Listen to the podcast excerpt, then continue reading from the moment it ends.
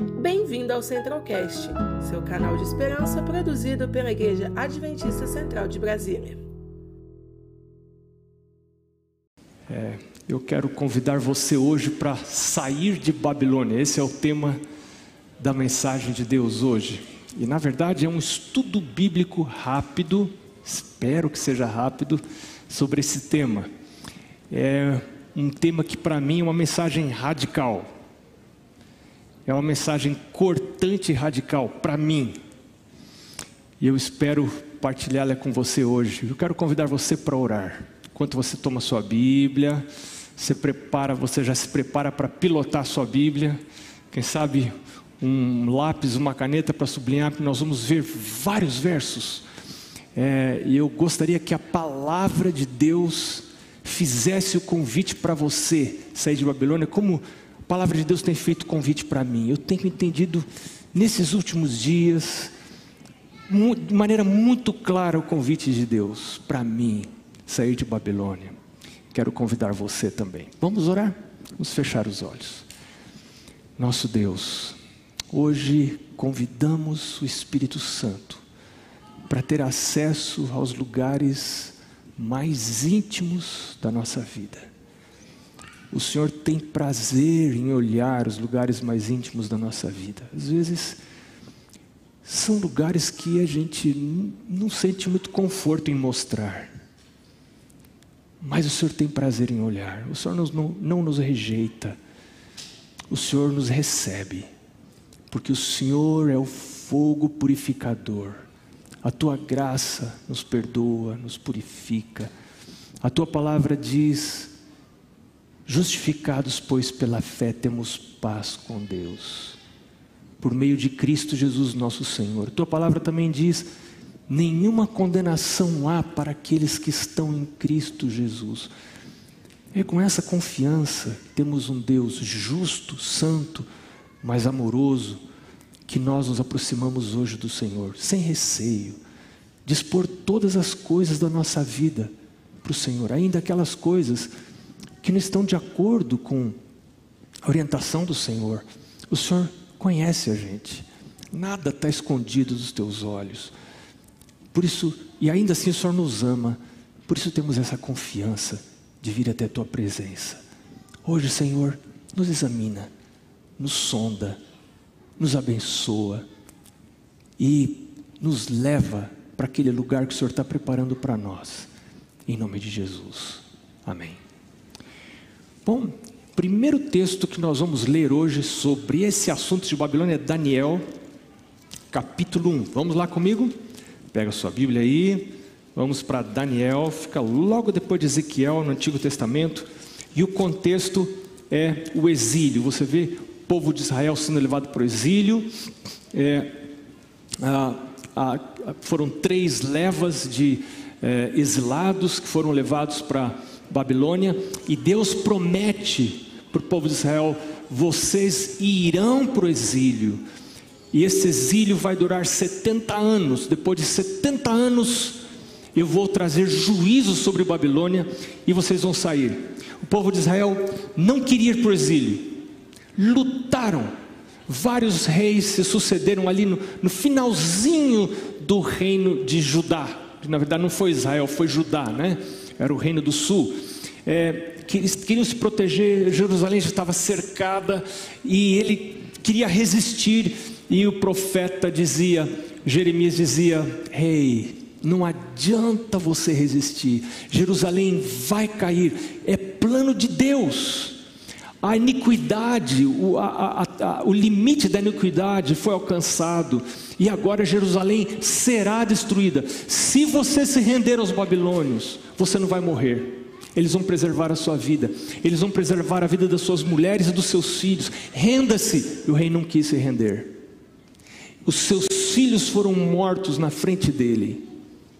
Ele perdeu tudo. Ele não queria perder o reino. Ele não queria perder a sofisticação da vida real ali, da, do, do entorno do palácio. Eles viviam uma vida de opulência, de sofisticação. E ele, num momento, perdeu tudo. Logo em seguida, a morte dos filhos, seus olhos foram vazados. nele ficou cego. E foram para a Babilônia. E lá ficaram 70 anos. E eu, meu foco aqui está em Daniel. Eu acho muito interessante o que diz o verso 3 e o verso 4 de capítulo 1, diz assim: Disse o rei Aspenaz, chefe dos seus eunucos, que trouxesse alguns dos filhos de Israel, tanto da linhagem real como dos nobres, jovens sem nenhum defeito, de boa aparência, instruídos em toda a sabedoria, doutos em ciência, hoje teriam doutorado, doutos em ciência, versados no conhecimento, que fossem competentes para assistirem no palácio do rei e lhes ensinasse a cultura e a língua dos caldeus. É, Babilônia levava, tinha uma estratégia muito interessante, ela levava os cativos, pegava a nata da, da nobreza, da linhagem nobre dos povos conquistados, levava para lá, levava para dentro do palácio, dava uma vida boa, dava comida boa, punha toda a cultura à disposição, ensinava a cultura, a língua, Uma cultura se faz com várias coisas, mas a língua é, algo, é uma parte muito importante da cultura. A comida é uma parte muito importante da cultura. Deus tem uma comida para fazer parte da cultura daqueles que vão comer a comida do céu. Nabucodonosor, Babilônia, levou o povo para lá, para ensinar a língua, ensinar a cultura dos caldeus, para que a cabeça deles não fosse cabeça de gente de Jerusalém, fosse cabeça de gente de Babilônia. Mas a Bíblia diz que, verso 8, Daniel resolveu firmemente o que?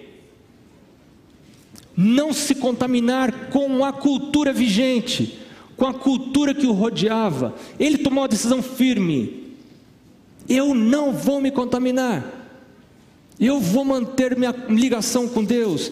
E aí você vai, a gente vai rapidamente para o capítulo 6. Olha o que Daniel costumava fazer, verso 10 diz lá, quando soube que a escritura estava assinada, entrou em sua casa, em cima do seu quarto, onde havia janelas abertas do lado de Jerusalém, três vezes por dia se punha de joelhos e orava e dava graças ao seu Deus, como ele costumava fazer. Daniel costumava dar graças a Deus e orar três vezes ao dia. Ele manteve a sua rotina de busca do Senhor, naquele ambiente hostil para a sua fé, mas não hostil de maneira aberta é uma hostilidade velada que tenta conquistar, tenta, não é conquista, é sedução. Babilônia é símbolo da sedução que a sofisticação exerce sobre a gente. Nós hoje vivemos numa sociedade sofisticada, muitas facilidades, muita coisa boa, muitos restaurantes bons. Eu gosto demais de vir para Brasília, tem muita comida boa. Essa semana eu quase todos os dias fui almoçar com a minha filha em um restaurante vegetariano. Que comidas muito gostosas. Como é gostoso viver aqui em Brasília. Vivi aqui cinco anos. Tenho saudade do tempo que eu vivo aqui. Vivemos aqui. É muito bom, mas não é o nosso lugar. Não se deixe seduzir pela cultura, pela sofisticação desta terra. Colossenses, Paulo fala assim: põe o seu pensamento lá em cima, põe os seus olhos lá em cima, pense nas coisas do alto, não nas coisas que são aqui da terra. Pense nestas coisas. Eu quero chamar você agora, para enquanto você abre Apocalipse 18, eu quero dizer para você o que aconteceu no final de 70 anos. Daniel ora, Daniel ora, e Daniel diz: Senhor, age, meu Deus, age age, o Senhor disse que depois de 70 anos ia acabar isso aqui. E Deus age, e Deus dá aos judeus permissão para voltar, para reconstruir Jerusalém, reconstruir o templo, recomeçar a adoração. Quantos querem ir? Quantos querem voltar? Hein? Quem que vai, quem que vai voltar para Jerusalém? O que? Eu vou sair de Babilônia. Aqui tem shopping, aqui tem restaurante, aqui tem sofisticação, aqui tem uma vida fantástica. O que, que tem lá em Jerusalém? Só ruínas. Não tem, não, sei, não tem supermercado, não tem nada lá. Eu vou para lá, vou, vou para Jerusalém, vou largar a Babilônia, voltar para Jerusalém, andar por um caminho de deserto, três meses caminhando, chega lá, ter que reconstruir todo a infraestrutura de uma cidade. Não, aqui meus filhos têm escola, aqui a nossa vida está organizada, nós ficamos ricos aqui em Jerusalém. A gente tem casa boa, a gente tem piscina em casa, a gente tem todo o conforto, tudo que a gente quer a gente tem. A gente tem carros novos aqui em Babilônia. Por que, que eu vou sair de Babilônia e voltar para Jerusalém? Mas a mensagem de Deus vinha para eles: saiam de Babilônia. Babilônia será destruída. Babilônia vai acabar. E o livro do Apocalipse ecoa o mesmo convite de Deus. Agora, não mais em, em, relação à Babilônia física real, mas a Babilônia mística. Porque esse conceito de Babilônia ainda existe. É o jeito que Satanás usa para querer seduzir o povo de Deus, aqueles a quem Deus quer levar para Jerusalém. Deus fala, filho, você não pode morar em Jerusalém e em Babilônia ao mesmo tempo, são dois lugares distintos. Você não pode amar a Deus e amar o estilo de vida de Babilônia. Você precisa sair. Você precisa sair de Babilônia. E Deus chamou, e muitos, muito poucos, pouquíssimos quiseram ir.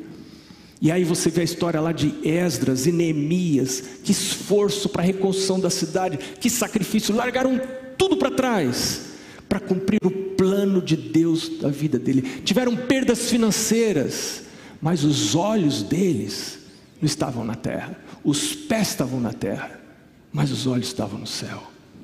E aqui você vê uma profecia que agora não se refere mais aos judeus, mas à igreja cristã, ao povo de Deus. Deus dizendo aqui em Apocalipse 18, que verso 4: Ouvi voz do céu dizendo: Retirai-vos dela, povo meu para não ser descúmplices em seus pecados e para não participar dos seus flagelos, porque seus pecados se acumularam até o céu, e Deus se lembrou dos atos iníquos que ela praticou. E aí você vê a queda profetizada, a queda do sistema financeiro mundial, do comércio, da economia, tudo vai acabar. Eu estou começando, talvez um pouco atrasado, a pensar em minha aposentadoria. Eu, quando comecei a estudar essas coisas aqui, eu realmente não sei o que fazer. Porque as coisas vão acabar.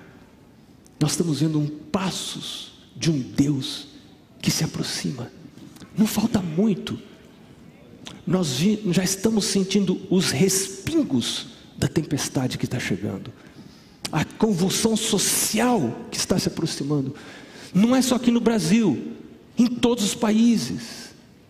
E aí você lembra daquele homem rico, aquela história que Jesus contou. E rico, vou dar para você a definição de rico: rico somos todos nós, todos nós que estamos aqui, estamos dentro da camada mais rica, dos 10% mais ricos no mundo estão aqui, nós todos. E lembra aquela história que Jesus contou? Jesus disse assim: um homem enriqueceu e ele falou: Puxa, o que eu vou fazer? Eu vou derrubar esses celeiros, vou construir outros maiores, vou encher, e daí eu vou dizer assim para minha alma: Come, bebe e se regala. E aí Deus fala para ele: Louco, essa noite te pedirão a tua alma e o que tens? Para quem vai ser? Olha aqui o verso, verso 9. Ora chorarão e se lamentarão sobre ela os reis da terra, que com ela se prostituíram e viveram em luxúria, quando virem a fumaceira do seu incêndio, e conservando-se de longe pelo medo do seu tormento, dizem: Ai, ai, tu grande cidade Babilônia, tu poderosa cidade, pois em uma hora chegou o teu juízo, e sobre ela choram e pranteiam os mercadores da terra, porque já ninguém compra a sua mercadoria. Eles colocaram todas as esperanças deles em Babilônia, no sistema financeiro de Babilônia. Mercadoria de ouro e prata. Aí ele gasta dois, três versos descrevendo as mercadorias. E aí no verso 15 diz: Os mercadores destas coisas que por meio delas se enriqueceram, conservação de longe, pelo medo do seu tormento, chorando e pranteando, dizendo: Ai, ai da grande cidade que estava vestida de linho finíssimo, olha a sofisticação, a riqueza, púrpura de escarlata, adornada de ouro de pedras preciosas de pérolas, porque em uma só hora ficou devastada tamanha riqueza. Como pode? E todo piloto, todo aquele que navega livremente, marinheiros e quantos labutam no mar, conservaram-se de longe. Então, vendo a fumaceira do seu incêndio, gritavam: Que cidade se compara à grande cidade? Lançaram um pó sobre a cabeça e chorando pranteavam, gritando: Ai, ai da grande cidade, na qual se enriqueceram todos que possuíam navios no mar, à custa da sua opulência, porque em uma só hora foi devastada. E o verso 20 diz: Exultai sobre ela, ó céus e vós, santos, apóstolos e profetas, porque Deus contra ela julgou a vossa causa. Jesus está voltando. As coisas vão acabar. E é para a gente se alegrar, porque os nossos olhos devem estar colocados em outro lugar, não nas coisas aqui da terra. Apocalipse 14 nós não vamos ler por causa do tempo. É a mensagem que nós temos para pregar. Vi um outro anjo voando pelo meio do céu, tendo o evangelho eterno para pregar a toda a nação, tribo, língua, povo, dizendo: Temei a Deus, dá-lhe glória, porque vai chegar o juízo de Deus. E a segunda mensagem: caiu, caiu, Babilônia, que tem dado a beber do vinho, caiu Babilônia. Deus diz: Filho, é hora de você agora aprontar as coisas, arruma sua mala, você está de mudança. Essa terra não vai se manter, não adianta, não coloque suas afeições aqui. Esse é o chamado de Deus. E aí nós temos o conselho de Jesus em Mateus capítulo 6. São vários versos, hein? Se prepara aí. Vamos ler, vamos ler junto. Mateus capítulo 6. O que, que Jesus diz? Qual deve ser minha estratégia? O que, que eu devo fazer? Jesus diz no verso 19, Mateus capítulo 6, Jesus fala assim: Não acumuleis para vós outros tesouros sobre a terra, onde a traça e a ferrugem corroem, onde os ladrões escavam e roubam mas ajuntai para vós outros tesouros no céu. E a pergunta é: como que eu faço isso? Como que eu ajunto tesouro no céu? Aqui não dá para juntar, mas lá dá para juntar. Como é que a gente faz isso se não dá para juntar aqui? Deus fala: nessa época é loucura você ajuntar tesouro aqui. Você vai perder. Se você ajunta, você vai perder. E aí ele, Deus diz: ajunta lá, porque onde estiver o seu tesouro, que coisa vai atrás do seu tesouro? Suas afeições e as afeições dos seus filhos. Se você ensina seus filhos a depositar os tesouros lá, o coração deles vai estar lá. Ensine os seus filhos. Ninguém pode servir a dois senhores, diz verso 24 porque o há de aborrecer-se de um e amar o outro, se devotará a um e desprezará o outro. Não podeis servir a Deus as riquezas. Babilônia, você é de Jerusalém ou é de Babilônia? Não dá para servir, não dá as duas coisas. Eu tenho que começar a pensar seriamente. É hora de definir estratégias familiares e pessoais baseado na revelação, não no senso comum. Cuidado com o senso comum. Cuidado com o chamado bom senso, ele não vale mais, vale a palavra de Deus. Lucas capítulo 12, eu já citei esse texto de Lucas capítulo 12. Lucas capítulo 12 é a história daquele rico que guardou todas as coisas e Deus diz louco. E aí o verso 21 diz assim, citando a história desse rico louco, Diz: Assim é o que entesoura para si mesmo e não é rico para com Deus. E aí Jesus no verso 22 diz: Não andeis ansiosos pela vossa vida, quanto que haveis de comer, nem o vosso corpo, quanto que haveis de vestir. Observai os corpos. Não se preocupe. Você serve um Deus que está lutando do seu lado, Ele é por você. Ele diz: Você não precisa se preocupar com a comida que você vai comer nesse tempo com a bebida que você vai beber. Aquele mesmo Deus que sustentou o seu povo lá no deserto, em caminho para a terra prometida, é o Deus que vai, que promete sustentar você nesse período difícil da história dessa terra. Não se preocupe, não se preocupe. Deus vai cuidar de você. Deus vai cuidar da sua família. E agora, Jesus diz uma coisa muito interessante. Verso 31: Buscai antes de tudo o seu reino, e estas coisas vos serão acrescentadas. Não temais, ó pequenino rebanho, porque vosso Pai se agradou em dar-vos o seu reino. E agora, verso 33. Como é que a gente faz para juntar tesouros no céu? Verso 33. Vendei os vossos bens e dai esmola. Fazei para vós outros bolsas que não desgastem, tesouro inextinguível nos céus, onde não chega o ladrão nem a traça consome. Lá você não perde. Qualquer investimento que você fizer aqui, você está arriscado perder. E finalmente vai perder. Mas aquele, aquilo que é investido lá, você não perde. Porque onde está o vosso tesouro, aí estará também o vosso coração. Ellen White diz: Deus mostrou para ela que está chegando o tempo de nós vendermos as nossas coisas e aplicarmos para ajudar o próximo, ajudar os necessitados e ajudar os necessitados que necessitam de coisas materiais e que necessitam de coisas espirituais. Ambos são necessitados e aplicar os nossos recursos nisso, porque ela diz: vai chegar uma hora que nós, de acordo com o Apocalipse, nós não vamos mais poder comprar nem vender, e tudo que não for vendido e aplicado no, no, no reino de Deus, depois dessa época não poderá mais ser vendido, será perdido eternamente.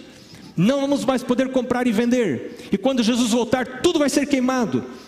E os que não se dispuserem a vender terão uma forte, um forte peso de consciência porque dirão: eu poderia ter feito avançar mais o reino de Deus, conquistar mais pessoas para o reino de Deus, e por alguma razão eu sonhei em manter essas coisas.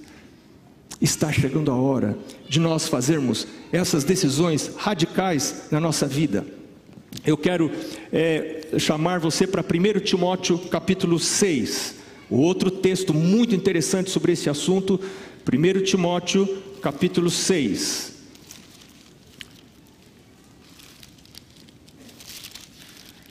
Aqui está, 1 Timóteo capítulo 6, verso, uh, verso 17. Exorta os ricos, ricos somos todos nós, todos, todos temos salários diferentes, mas se nós pegarmos a população mundial, nós estaríamos provavelmente nem 10%, quem sabe nos 5% mais ricos do mundo, todos nós que estamos aqui. Exorta os ricos do presente século que não sejam orgulhosos, nem depositem a sua esperança em que coisa? Que está escrito aí na sua Bíblia? Na instabilidade da riqueza, ela é volátil, extremamente instável. O mercado tem humor e às vezes está de mau humor, e aí você perde. Não ponha sua esperança nisso, mas em Deus, que tudo nos proporciona ricamente para o nosso aprazimento. Que pratiquem o bem, sejam ricos de boas obras, generosos em dar e prontos a repartir. Que acumulem para si mesmos tesouros, sólido fundamento para o futuro, a fim de se apoderarem da vida, da verdadeira vida, da verdadeira vida. Você quer ter vida, essa é a verdadeira vida. E a última coisa que eu vou citar para você, a história do jovem rico. Ele se aproximou de Jesus e disse: O que, que eu devo fazer para herdar a vida eterna? E Jesus foi conversando com ele: Faz isso. Ele disse: Eu já faço, eu sou uma pessoa boa, sou pessoa, eu sou bem adventista. O jovem rico falou. Jesus falou para ele: Que legal. Então só falta uma coisa para você.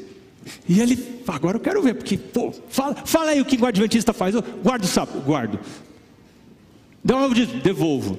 Jejua, tudo ele fazia. Adventista, sim, perfeito. Aí Jesus falou: falta um negócio para você. O que, que é? Vai. Faz o quê? Vende. O cara tremeu. Bateu o joelhinho, tremeu. Vende tudo que você tem. Dá aos pobres. E aí vem e me segue. Porque onde estiver o seu tesouro, vai estar o seu coração. Que, que o jovem fez? passou a mão na barba dele, olhou para o chão, seguiu o seu caminho. Alguns anos depois, Jerusalém foi cercada. Num breve ato de tempo, os exércitos romanos se afastaram. Os cristãos viram aquilo como um sinal para fugir. As portas se abriram, os cristãos fugiram. Dias depois, os exércitos voltaram. Jerusalém foi destruída num banho de sangue. Não sobrou nada da cidade, tudo foi destruído. Quem que estava lá dentro de Jerusalém e que não fugiu, apegado seus bens materiais? Vai que eu saia e alguém vai entrar aqui e vai tomar posse do que é meu. Ficou e morreu junto com os bens que ele tanto amava. Perdeu tudo que tinha, perdeu essa vida e perdeu a vida eterna. Eu sinto que Deus está me chamando. Eu sinto que Deus está chamando você. Nós somos chamados a fazer entregas, mas nós não vamos fazer estas entregas maiores se nós não estivermos acostumados a fazer entregas menores regulares. Eu quero dizer para você que, para mim, o dízimo e o pacto têm sido uma bênção tão grande. E sabe por que, que eles têm sido uma bênção grande na minha vida? Porque eu não gosto de devolver o dízimo. Eu tenho um pacto de oferta, uma oferta percentual. Eu entrego uma porcentagem. É melhor você determinar uma porcentagem para oferta. Sabe por quê? Porque você só entrega oferta quando você tem, quando você não tem, você não dá. É igual dízimo.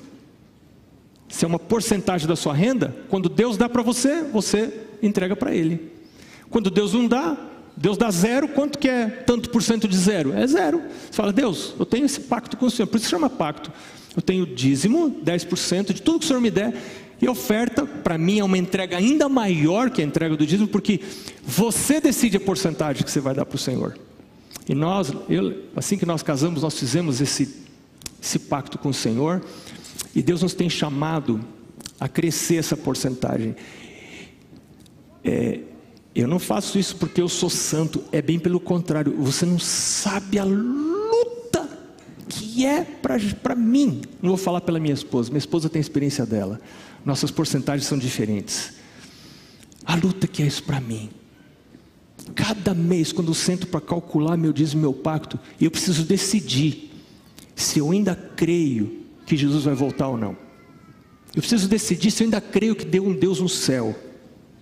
Eu preciso decidir se eu ainda creio que Ele é poderoso para sustentar minha vida. Porque no momento que eu parar de crer nisso, eu vou pensar assim: eu não sou tonto de ficar dando dinheiro para os outros. Então, cada vez que eu entrego o meu dízimo e o meu pacto, eu estou dizendo para mim mesmo: eu ainda acredito que tem um Deus no céu.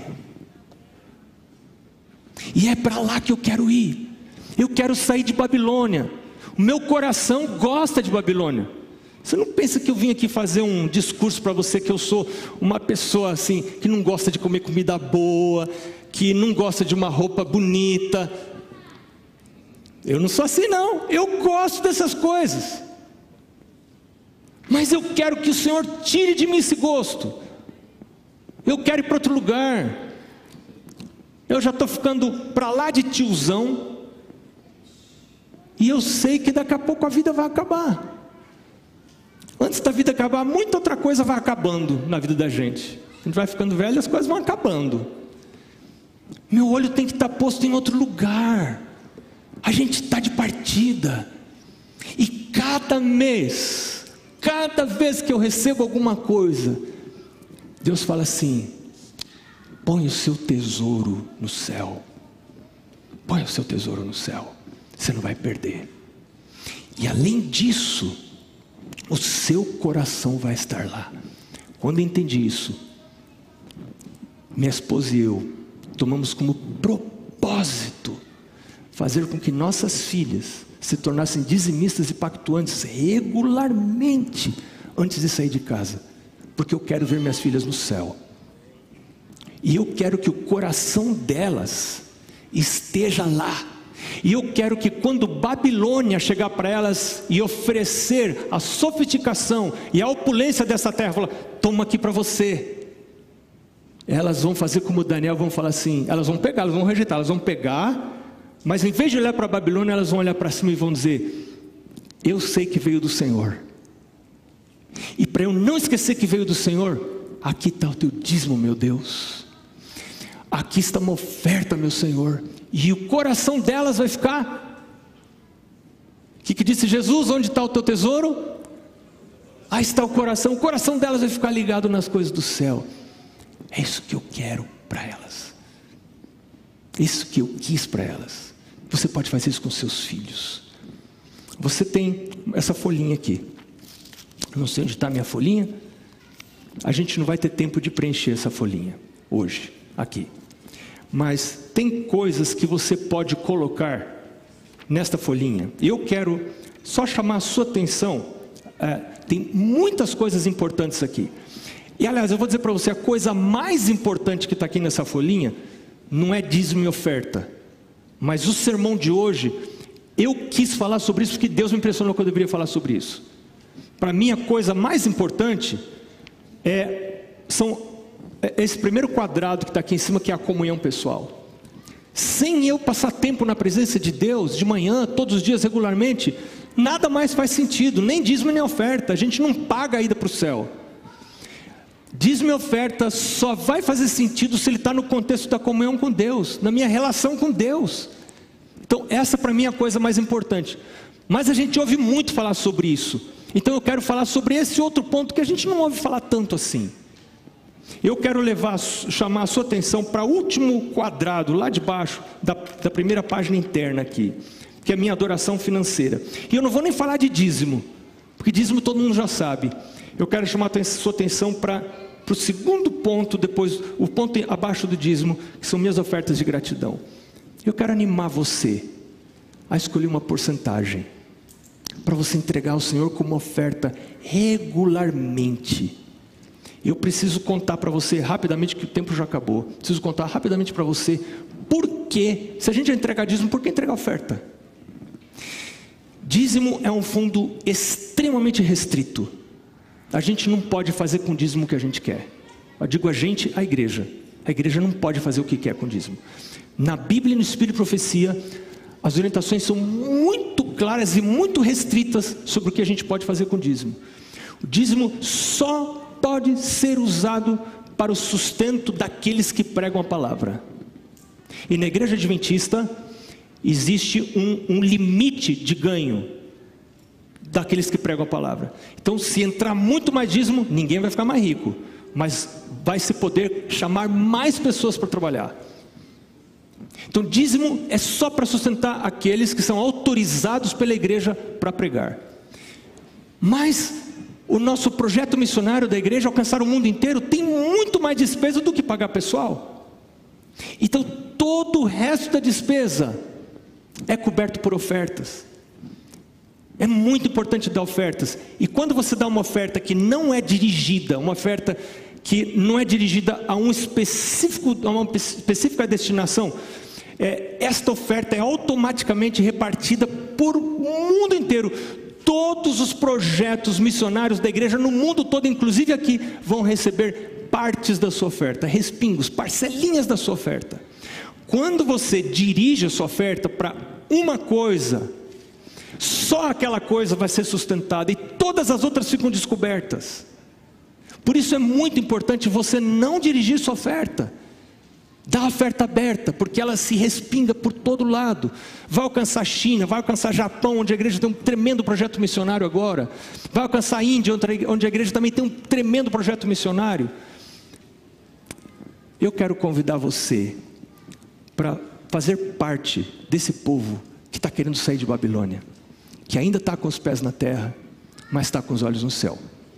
A gente vai ver agora o batismo do Miguel. O Miguel está querendo colocar os olhos no céu. Enquanto estiver aqui, claro, tem que ficar com os pés na terra, todos nós. Mas ele quer colocar os olhos no céu. ele foi rodeado pela igreja, foi rodeado pela família.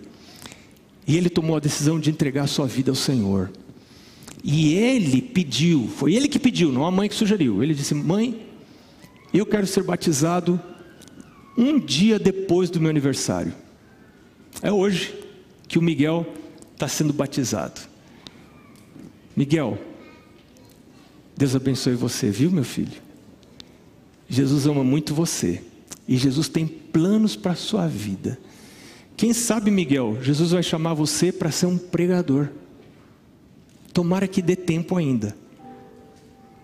E é com muita alegria, Miguel, que agora o pastor Jim vai batizar você como ministro do Evangelho, em nome do Pai, do Filho e do Espírito Santo. Amém.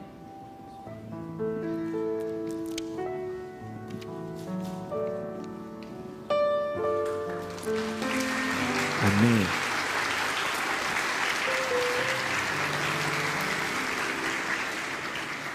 A Luciana, mamãe do Miguel, vai cantar.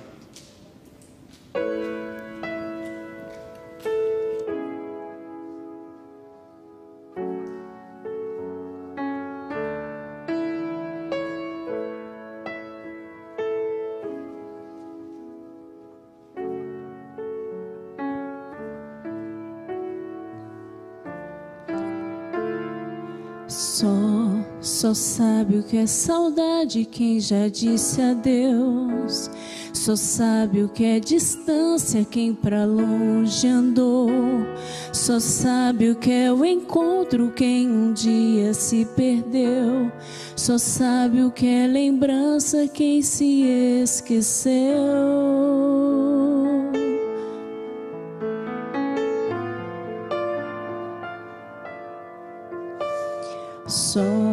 Só, sabe o que é resgate quem cativo foi. Só sabe o que é esperança quem já esperou. Só sabe o que é o amor quem o recebeu. Só sabe o que é entrega quem se aproximou.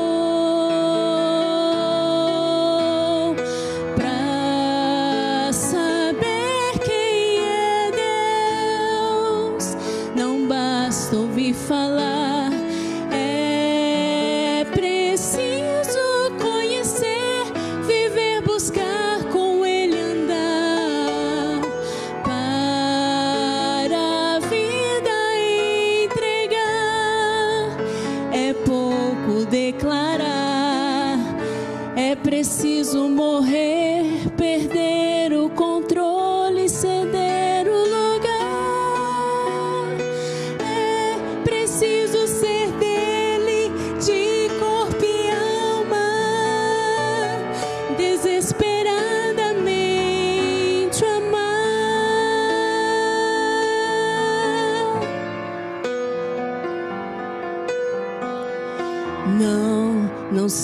Que é vitória quem não se esforçou. Não sabe o que é final quem não começou. Não sabe o que é alívio quem nunca sofreu. Não sabe o que é entrega quem não se rendeu.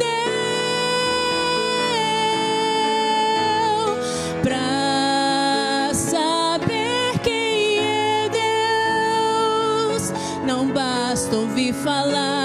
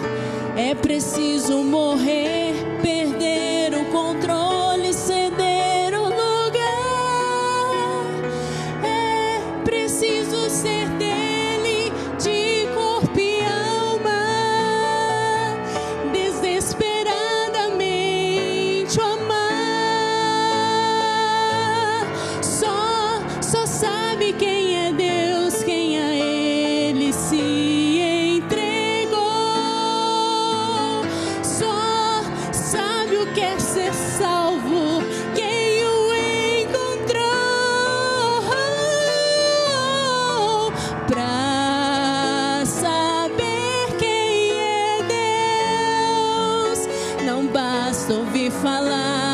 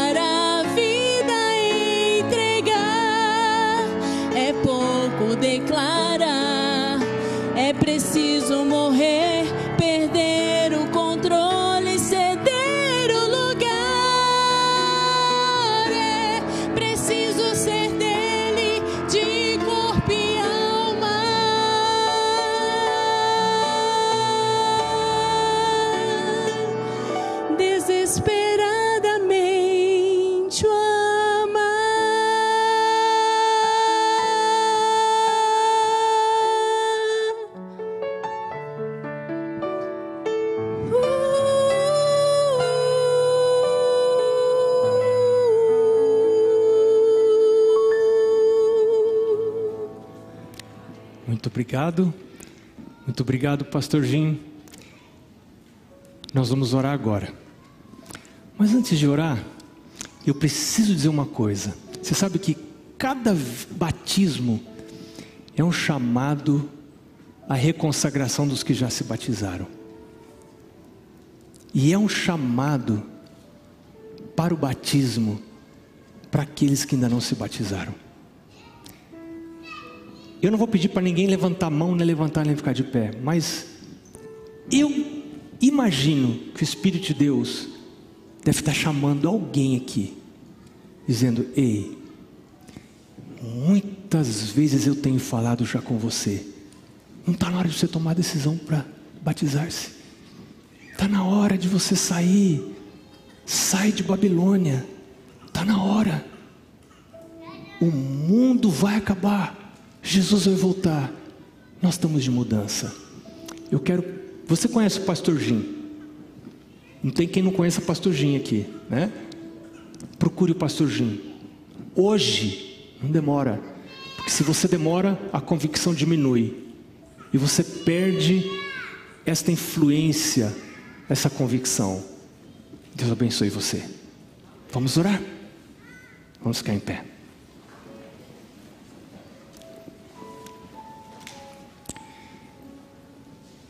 Muito obrigado, Senhor.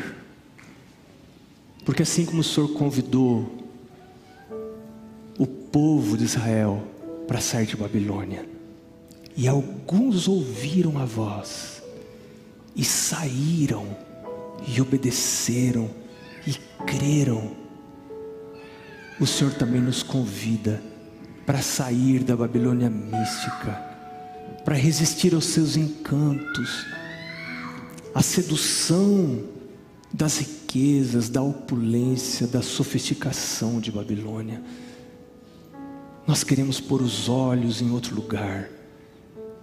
Muda nosso coração, muda nossa mente, Senhor.